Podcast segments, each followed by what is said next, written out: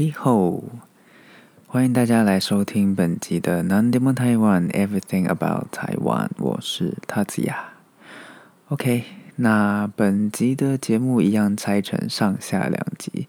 我发现最近录音都会录的比较长一点，想说放在同一集里面，大家好像会觉得这影片不是，这是音档这一集也太长了吧？所以想说，那干脆拆开来放好了。所以之后可能如果录的太长的集数，可能就会中日文就分开来放。OK，那本集呢是想要跟大家分享一下自己的一些经验。那这次要分享的经验是意难忘的经验。OK，呃，因为身名身为一名同志嘛，所以呃，从发现自己喜欢男生开始，然后。到现在有几次经验，就是喜欢上异男的事情。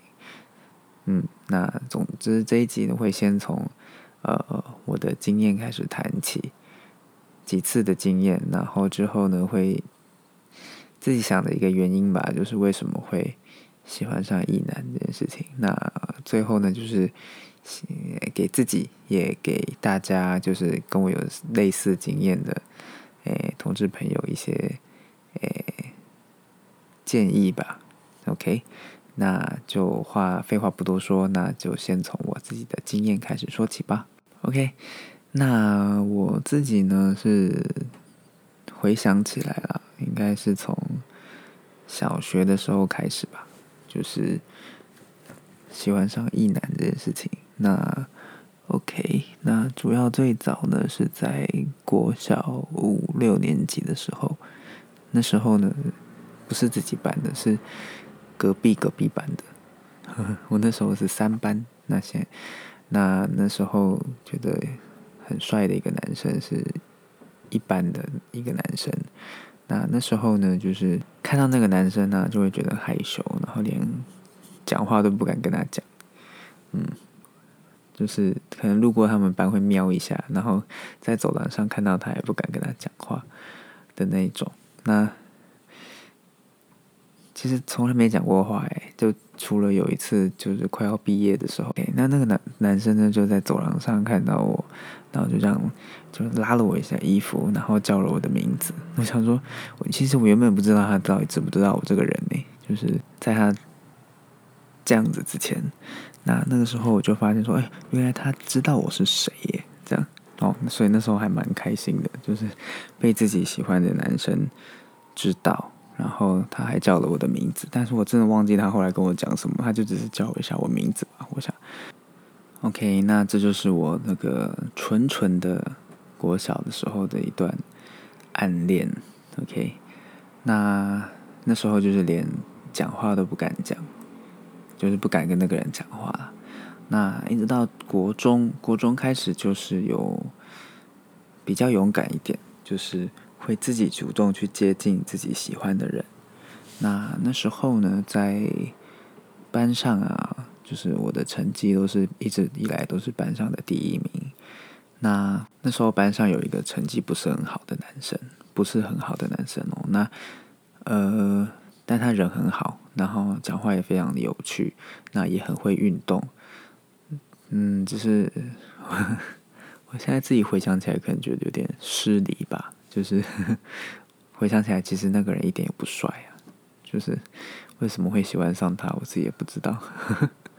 就是觉得，嗯，有点匪夷所思。可能就是因为他个性了。哦，那那个时候啊，就是我很想主动接近他，所以我那时候就把。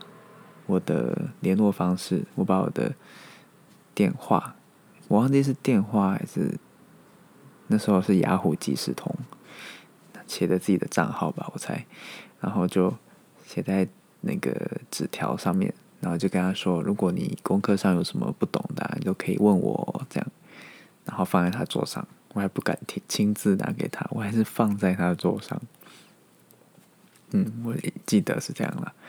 那有一次比较印象深刻的是，那时候啊，跟就是在那之后，就是接主动接近他之后呢，我就常常跟其他的同学一起去他家玩。那有一次啊，就是当然也有跟其他同学一起去。那那时候其他同学在客厅，那我那时候呢跟这个男生在房间里面，嗯，感觉房间里面大家可能就会期待一些什么事情，但是其实很单纯哦，就是 我们两个就是躺在地上，然后面对面的抱着彼此。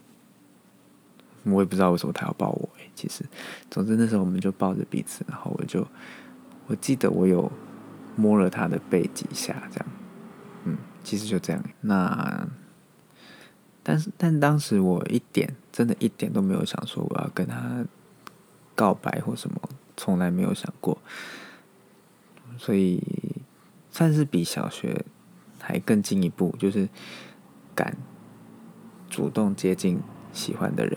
但是还不到就是会告白的程度，这样。那但是那个时候是真的还蛮喜欢那个人的啦。但虽然没有想要告白，可是我会愿意为了他做一些事情，像是他如果有功课不懂的，我都会教他这样。那另外我还有当有点像媒人婆吧，就是他其实那个时候很喜欢班上的其中一个女生。那呃。我会帮他追那个女生，就是会让他们两个见面啊，想办法让让他们两个见面啊，或者是跟那个女生讲传话吧，就是帮这个男生传话给那个女生这样。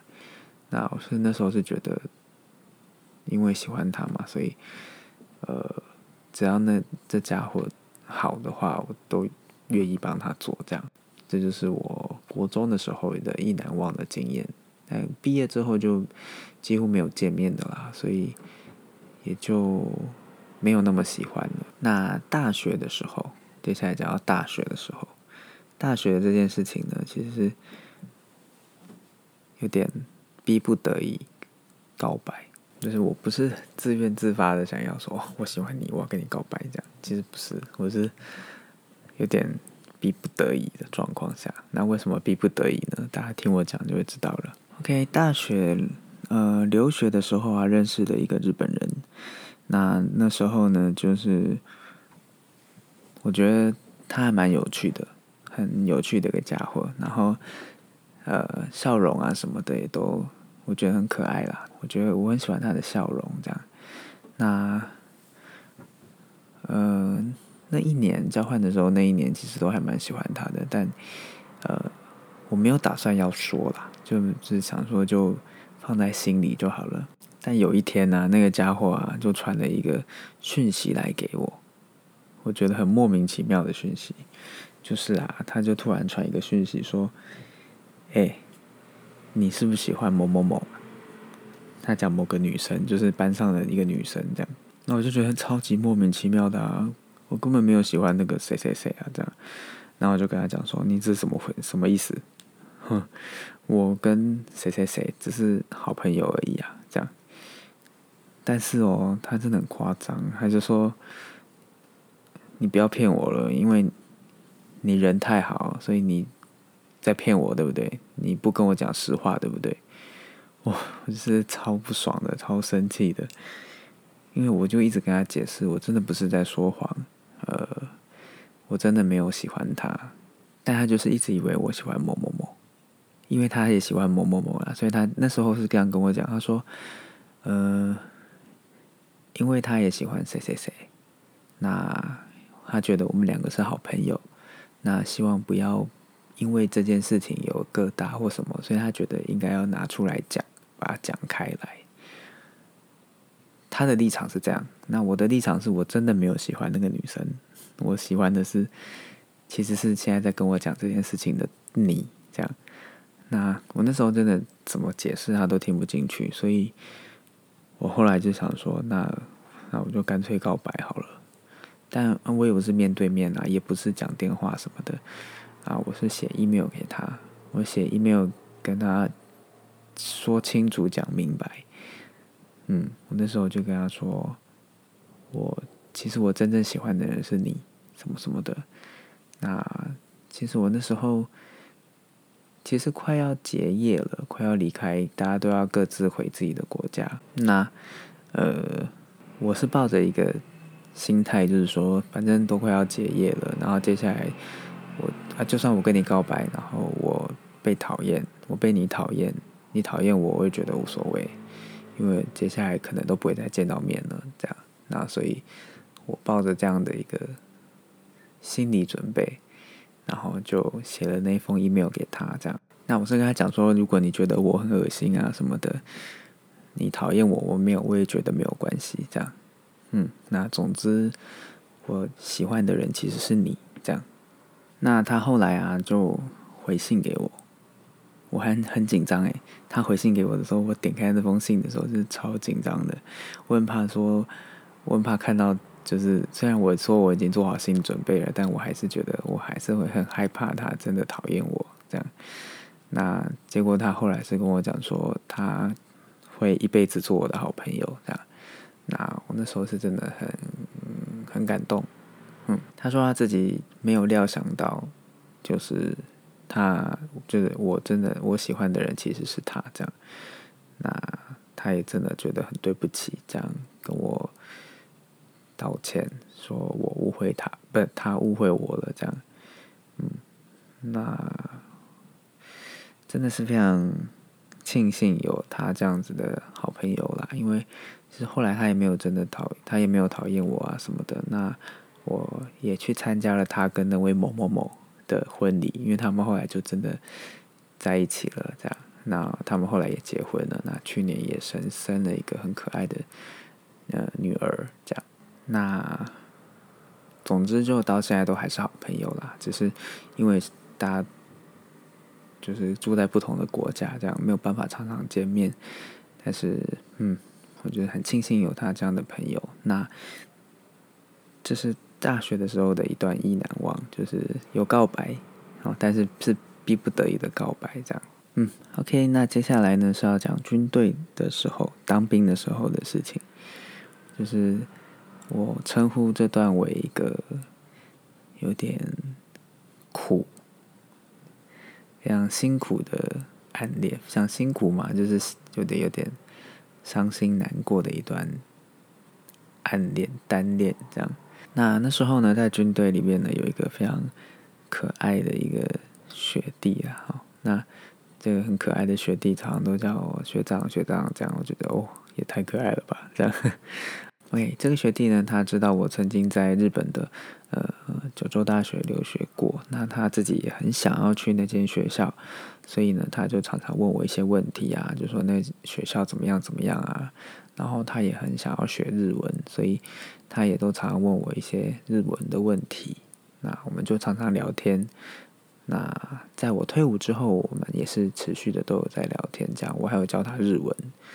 什么之类的，也常常见面什么，所以那时候是还蛮开心的，可以认识一个这么可爱的学弟。这样，那在当兵的时候啊，就是有一次真的觉得哦，这家伙也太可爱了吧，讲话的时候很可爱。然后跟他讲话的时候，我就摸了他的头，大家可能觉得我很变态，但是那时候真的觉得他太可爱了，然后就摸了他头几下，这样。嗯，那在我退伍之后，也常常有。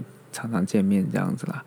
那有一次是有一个外国的朋友到台北来玩，那那时候，呃，我就跟他聊天的时候就提到说，哦，我十二月三十一号的时候会跟一个朋友，外国朋友去看台北一零一的烟火。那他那时候就说，哎，学长，那我可以一起去吗？这样，因为他说他没有看过一零一烟火，所以他听到我说。我去，我想我去，我会去一零一烟花，就很开心，想要跟我们一起去这样。那他这样讲，我也很开心，因为很开心可以跟他一起跨年这样。嗯，那所以我们就一起去跨年这样。那最后跨年结束之后呢，我就看说，诶，这家伙的脸怎么有点怪怪的？他看完手机，他看在他在看他的手机，那看完手机之后，他的脸就有点嗯，有点怪怪的这样。我就问他说：“哎，你怎么了啦？”然后他就说：“我被一个女生告白了，这样就是有一个女生传讯息给他，然后跟他告白，这样。那我那时候就嗯，有点被吓到，这样有点惊讶。那但是我还故作镇定，这样，因为，哎，怎么说？我喜欢的人被另外一个人告白，这件事情就是对我来讲有一点点 shock。那之后我就因为他就很困扰，他也会问我一些意见什么的，我有点忘记他到底问我什么意见了。问我这个母胎单身的人什么意见，我也忘记了。但总之他那时候就是很犹豫，到底要不要接受，这样要不要跟这个女生交往，这样那。之后我就问他啦，就问他说：“那你有没有跟那个女生？你跟那个女生回复了什么？这样？”那他就说：“啊，嗯，我后来想一想，我决定跟他在在一起了。”这样。那呃，但听到的当下是还蛮 shock 的啦，就是一个我自己喜欢的人跟另外一个人开始交往了，这样。那所以当然一方面是。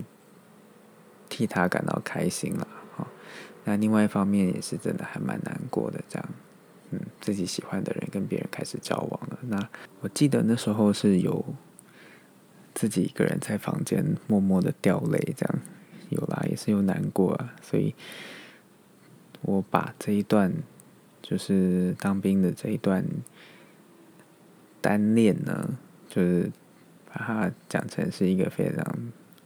对我来讲是一个蛮苦的一段单恋吧，嗯，那总之，嘛后来后来就他去留学啊，然后就是彼此也忙吧，我也在工作，然后他也去留学什么的，彼此也忙吧，后来就渐渐的比较少联络了，这样，那所以后来就是变成心态就是变成他就。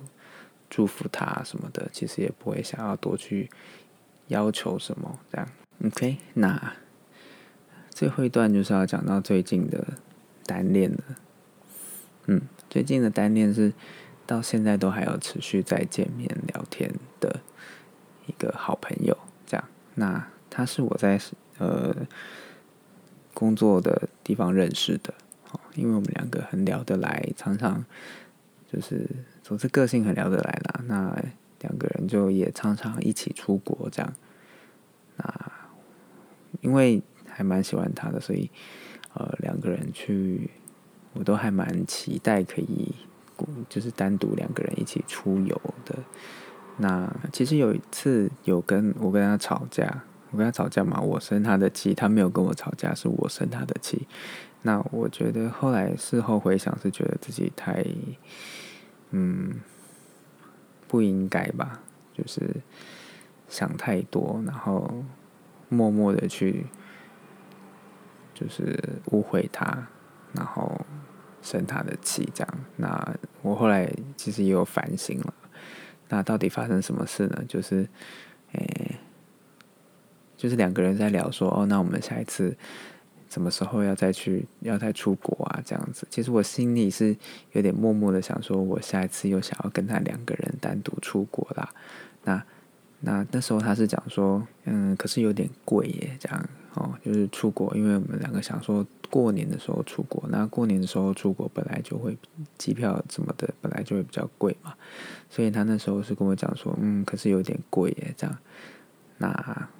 但是后来又听到他就是在聊天的时候，又听到他跟他在邀别的同事一起去，那所以那时候我就心里有点不平衡啊，想说，嗯，你不是跟我讲说因为太贵，所以有点不太想去嘛？那你怎么现在又在邀别人？那你是讨厌跟我两个人单独一起去吗？所以才会想说。找别人一起去，那我就默默的生他的气。就是我真的，我可能有个两三天吧，就是都不跟他讲话。就是平常上班的时候还是会常聊天啊什么的，但那个时候就真的两三天都都没跟他讲话。嗯，那后来我自己觉得受不了了，因为其实他也他也没来找我讲话了，但。我自己因为平常就是常常聊天啊，然后突然不跟他聊天，不跟他讲话，因为是自己喜欢的人吧，所以不讲话，其实我自己也很痛苦，所以苦到自己了。所以后来我就跟他坦白说，我为什么会不开心这样子。那他只是跟我讲说，你想太多了啦，就是我们不是常常一起出国嘛？那如果我讨厌的话，我我之前才不会跟你一起出国这么多次这样。那我那时候就是我在跟他反省、跟他道歉的时候，他就说：“不是，我就说不好意思啊，是我的错，我误会你了。”这样，我那时候我记得我还有流泪，就是边边流泪边跟他讲说：“不好意思，我误会你了。”这样，那我觉得是因为自己真的是很喜欢他了，所以才会不小心，就是常常会想太多这样。那。他其实真的也是一个非常好的人。那我有跟他坦白自己的性向，那他有跟我讲说谢谢我告诉他，那那我们早就是朋友啦，这样。所以他到到现在我们都还常常见面，然后也是会聊天这样。虽然我现在换了别的工作，然后彼此也都有别的事情在忙这样。那我也有在尝试交新的朋友，所以。就是对他的那份感觉，喜欢的这份感觉也没有以前这么浓厚了，嗯，但是还是喜欢他这个人啦，但是并没有像之前觉得说，就是很很喜欢、很喜欢、喜欢的那种感觉，嗯。那以上就是我从小学五六年级开始，一直到最近的。就是意难忘的经验。OK，那我自己有大概想了一下原因吧，为什么会意难忘？就是我觉得我是不小心就会去期待对方给我一些什么回应之类的。那可能心里想说，默默的觉得对方有可能也是 gay 啊。那如果不是 gay 的话，可能也是双这样也。是双，就是双性恋这样，所以我自己默默的期望这样，但其实绝大部分啊，还是异性恋的比例比较高嘛，所以大部分来讲都还是呃不如自己所愿，嗯。那我觉得比较痛苦的，就是可能会去默默的想象，就是说，就算对方不是 gay，不是双，那他跟我感情很好，那我跟他告白的话，他应该也会答应我吧？这样，就是自己去想象这样子的状况，我觉得。这是最痛苦的，嗯，其实根本不会这样。那最后就是针对这样的状况，意难忘的状况，那可以怎么样的给大家一些建议？给大家也是给自己啦，就是希望自己之后可以，就是依照这些建议，这样，然后才不会让自己这么痛苦。这样，那第一个就是就是。换一个立场去想事情。OK，假设呢，今天有一个女孩子跟你告白，你会跟她交往吗？就是问一下自己这个问题。嗯，你就会知道为什么了。就是像我本身也有被女生告白过几次，那我的答案都是不好意思。呃，反正都是会拒绝就对了，因为毕竟对方是女生嘛，那自己喜欢的也不是女生，所以呃，当然会拒绝。那就换一个立场想吧，就是如果呃你是那个女孩子，那嗯，一男是那个被告白的人，就是一男被一个同志诶告白，那。想当然尔，他大概百分之九十几都是会拒绝，除非他真的可以改变，那是另外一回事。那大部分的状况之下都是会被拒绝的。那就算说这样讲好了，就是如果跟你告白的那个，就再回到那个假设题，就是跟你告白的那个女孩子，她是一个很好的人哦，她对她对你也都很好，然后你们两个感情也都很好。那但是对同志的立场来讲，就是感情好可以当朋友，但是如果要交往就会很困难，就没有办法。那异男其实也是这样想，呃，你跟一个异男感情很好，但是异男呢，他只能把你当朋友，他没有办法跟你交往，嗯，所以我觉得换个角度来思考，我觉得就会很清楚，就是为什么异男没办法接受我们跟他交往，嗯，就像我们同志没有办法接受跟女生交往的意思是一样的，嗯，再来就是。换一个环境吧，嗯，我觉得如果你在你要常常见到那个异男，你很喜欢的那个异男，你在这个环境你就会越来越痛苦，因为你常常要见到他嘛，常常要跟他讲话，常常要跟他相处，所以你对他的喜欢会越来越浓，越来越深。那我觉得不妨就真的。离开他吧，就是也不是说完全离开哦，就是你可以跟他联络没有关系，但是你可以换一个环境，例如说像我就是离职之后，或者是毕业之后，啊，你换了一个环境，你认识了一个你认识了其他的人，那你在做别的事情，你就会比较不会全心全意的，就是只想到你喜欢的那个人。那你渐渐的呢，你就会喜欢的这份感情就会越来越微弱，那你就会慢慢的忘记喜欢他这件事情。嗯，如果你常常跟这个人相处的话，你就没有办法停止去喜欢他。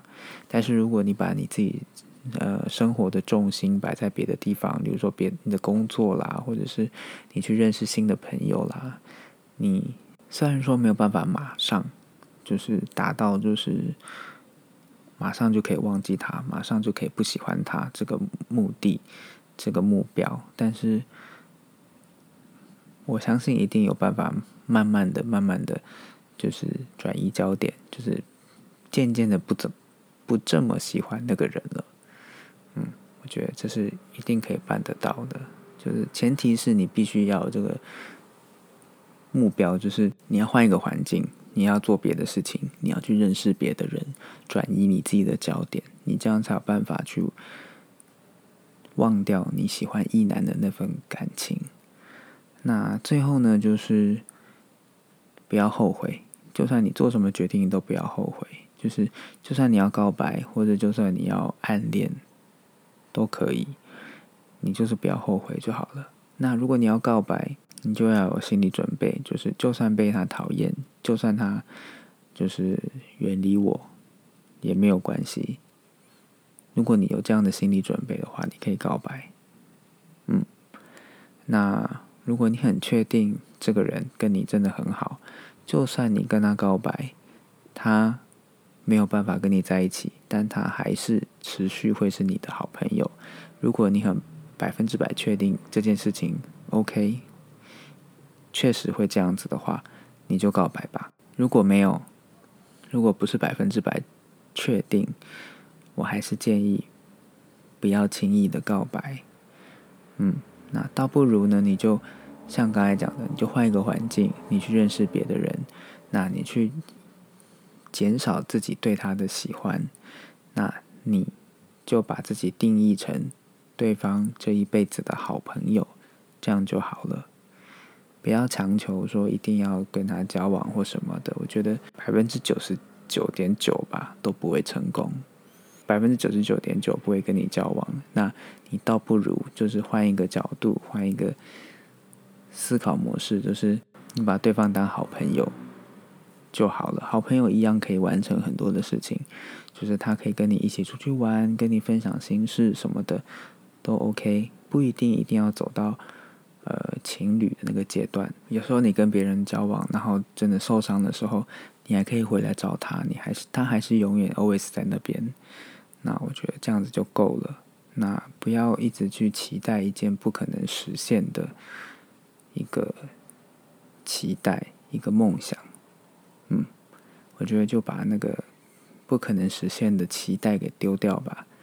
那当然也是为了自己，因为你自己一直单恋，那你一直付出，对一个不可能得到回报的一段感情付出，我觉得是没有用的。也是很浪费自己的时间，那你倒不如把这些时间的，呃，拿去找别的真的有可能会喜欢上你的同志。那这个世界上还有很多同志是没有男朋友的，嗯，像我就是母胎单身，OK，那像我就是其中一个单身的。那这样讲好了，就是这世界上还有很多单身的同志，那你不用。一定要把自己的时间花在一个不可能爱你的呃异男身上。那我觉得，如果你这样想的话，那个心境会开阔许多，嗯，会比较轻松。OK，那当然这些建议也是跟我自己说的啦，并不完全是让大家觉得我好像有种很了不起的感觉，就是不会爱上异男，没有爱上好几次，那 就是自己的经验吧，自己的想法，就是希望自己今后不要再这么。付出这么多感情吧，就是不要浪费太多时间在一男身上。这世界上还有非常非常多单身的同志可以追求。这样，嗯，OK。那今天的分享就差不多到这边。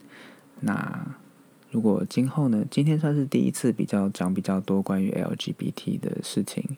那当然之后大家就是对我的节目有什么样的意见？或者是希望我在节目里面，呃，谈一些什么样的内容，都可以写 email 给我。那我的 email 的地址就写在我的节目的介绍栏里面，nandemotaiwan@gmail.com。那大家可以写信来跟我互动。那当然呢，我现在之前提到的两份问卷，现在也都还在收集大家的回复。啊，第一个是关于职场上讨厌的家伙，那另外一个呢是关于出柜的经验。OK，那大家都欢迎大家来填写。OK，那今天的节目大家就到这边，那我们下次再见喽，拜拜。